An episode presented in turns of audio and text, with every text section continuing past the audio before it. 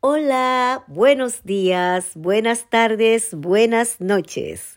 Y aquí una vez más para compartir contigo el capítulo 16 de Levítico y se titula El día de la expiación.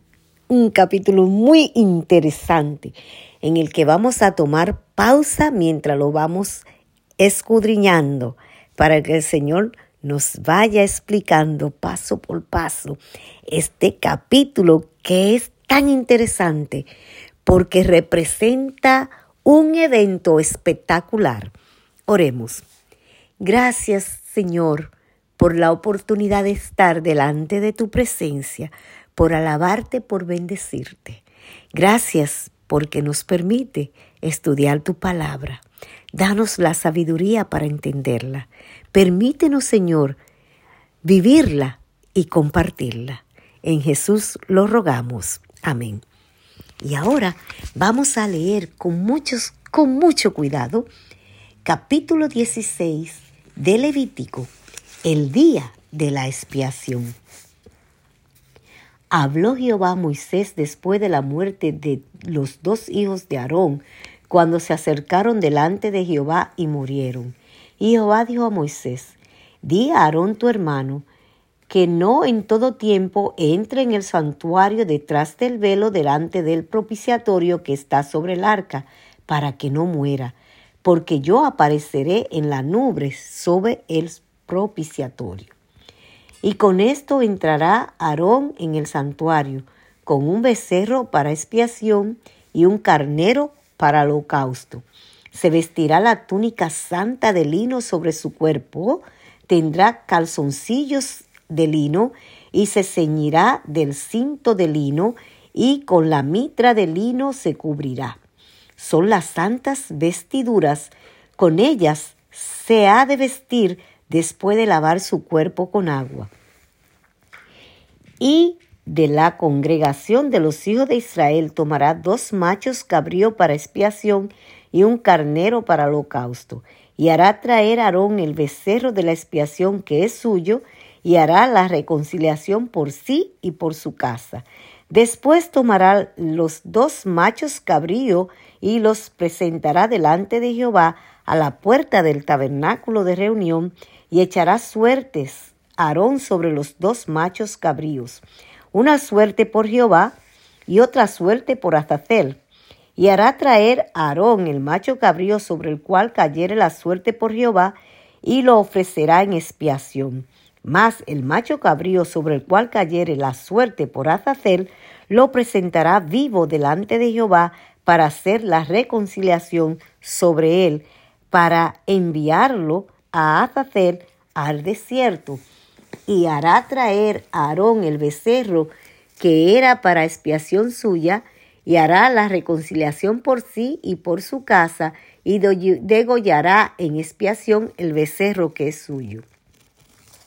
Después tomará un incenciario lleno de brasas de fuego del altar de delante de Jehová, y sus puños llenos del perfume aromático molido, y lo llevará detrás del velo. Y pondrá el perfume sobre el fuego delante de Jehová, y la, y la nube del perfume cubrirá el propiciatorio que está sobre el testimonio para que no muera. Tomará luego de la sangre del becerro y la rociará con su dedo hacia el propiciatorio al lado oriental. Hacia el propiciatorio esparcirá con su dedo siete veces de aquella sangre. Después degollará el macho cabrío en expiación por el pecado del pueblo y llevará la sangre detrás del velo adentro y hará de la sangre como hizo con la sangre del becerro y la esparcirá sobre el propiciatorio de delante del propiciatorio. Así purificará el santuario a causa de las impurezas de los hijos de Israel y de sus rebeliones y de todos sus pecados. De la misma manera hará también al tabernáculo de reunión, el cual reside entre ellos en medio de sus impurezas.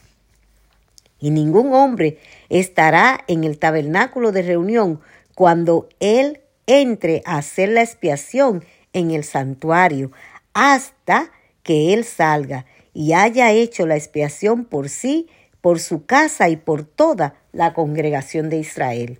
Y saldrá al altar que está delante de Jehová y lo espiará y tomará de la sangre del becerro, de la sangre del macho cabrío, y la pondrá sobre los cuernos del altar alrededor, y esparcirá sobre él de la sangre con su dedo siete veces, y lo limpiará, y lo santificará de las inmundicias de los hijos de Israel, cuando hubiere acabado de espiar el el santuario y el tabernáculo de reunión y el altar, hará traer el macho cabrío vivo.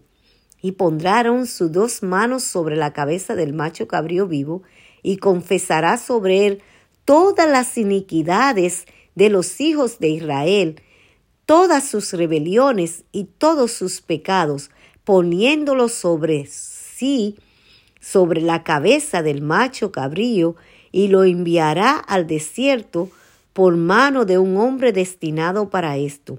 Y aquel macho cabrío llevará sobre sí todas las iniquidades de ellos a tierra inhabitada, y dejará ir el macho cabrío por el desierto. Después vendrá Aarón al tabernáculo de reunión y se quitará las vestiduras de lino que había vestido para entrar en el santuario y las pondrá allí.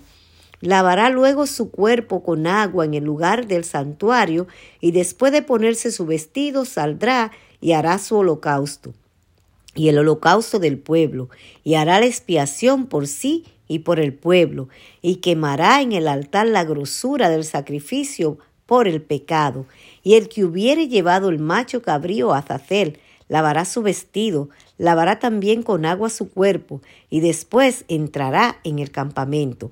Y sacarán fuera del campamento el becerro y el macho cabrío inmolados por el pecado, cuya sangre fue llevada al santuario para hacer la expiación, y quemarán en el fuego su piel, su carne y su estiércol. Y el que los quemare lavará su vestido, lavará también su cuerpo con agua, y después podrá entrar en el campamento. Y esto tendréis por, estatuto perpetuo en el mes séptimo, a los diez días del mes, afligiréis vuestras almas, y ninguna obra haréis, ni, en, ni el natural ni el extranjero que mora entre vosotros, porque en este día se hará expiación por vosotros y seréis limpios de todos vuestros pecados delante de Jehová.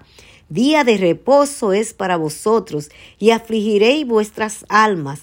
Es estatuto perpetuo hará la expiación el sacerdote que fuera ungido y consagrado para ser sacerdote en lugar de su padre, y se vestirá las vestiduras de lino, las vestiduras sagradas, y hará la expiación por el santuario santo y el tabernáculo de reunión, y también hará expiación por el altar, por los sacerdotes y por todo el pueblo de la congregación. Y esto tendréis como estatuto perpetuo para hacer expiación una vez al año por todos los pecados de Israel, y Moisés lo hizo como Jehová le mandó. Una vez al año, el sacerdote tenía que entrar a hacer esa expiación por él, por su casa, por el santuario, por el pueblo, una vez al año. Eso significaba que ese día el pecado de todos ellos iba a ser espiado. El Señor lo iba a eliminar por completo.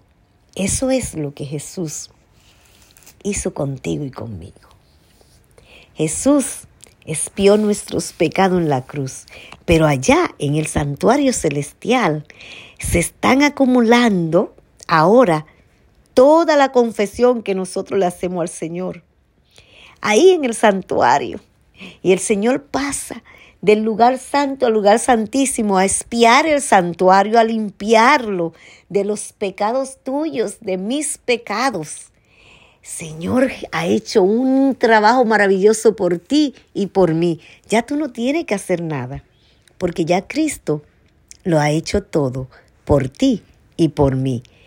Ya no hay que ir a ninguna parte, ya no hay que esperar un año.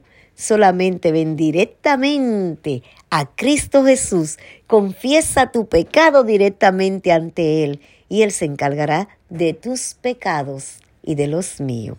Bendecido sea el Señor porque ha permitido que Cristo Jesús haya salido victorioso para darte a ti y a mí la victoria en el pecado.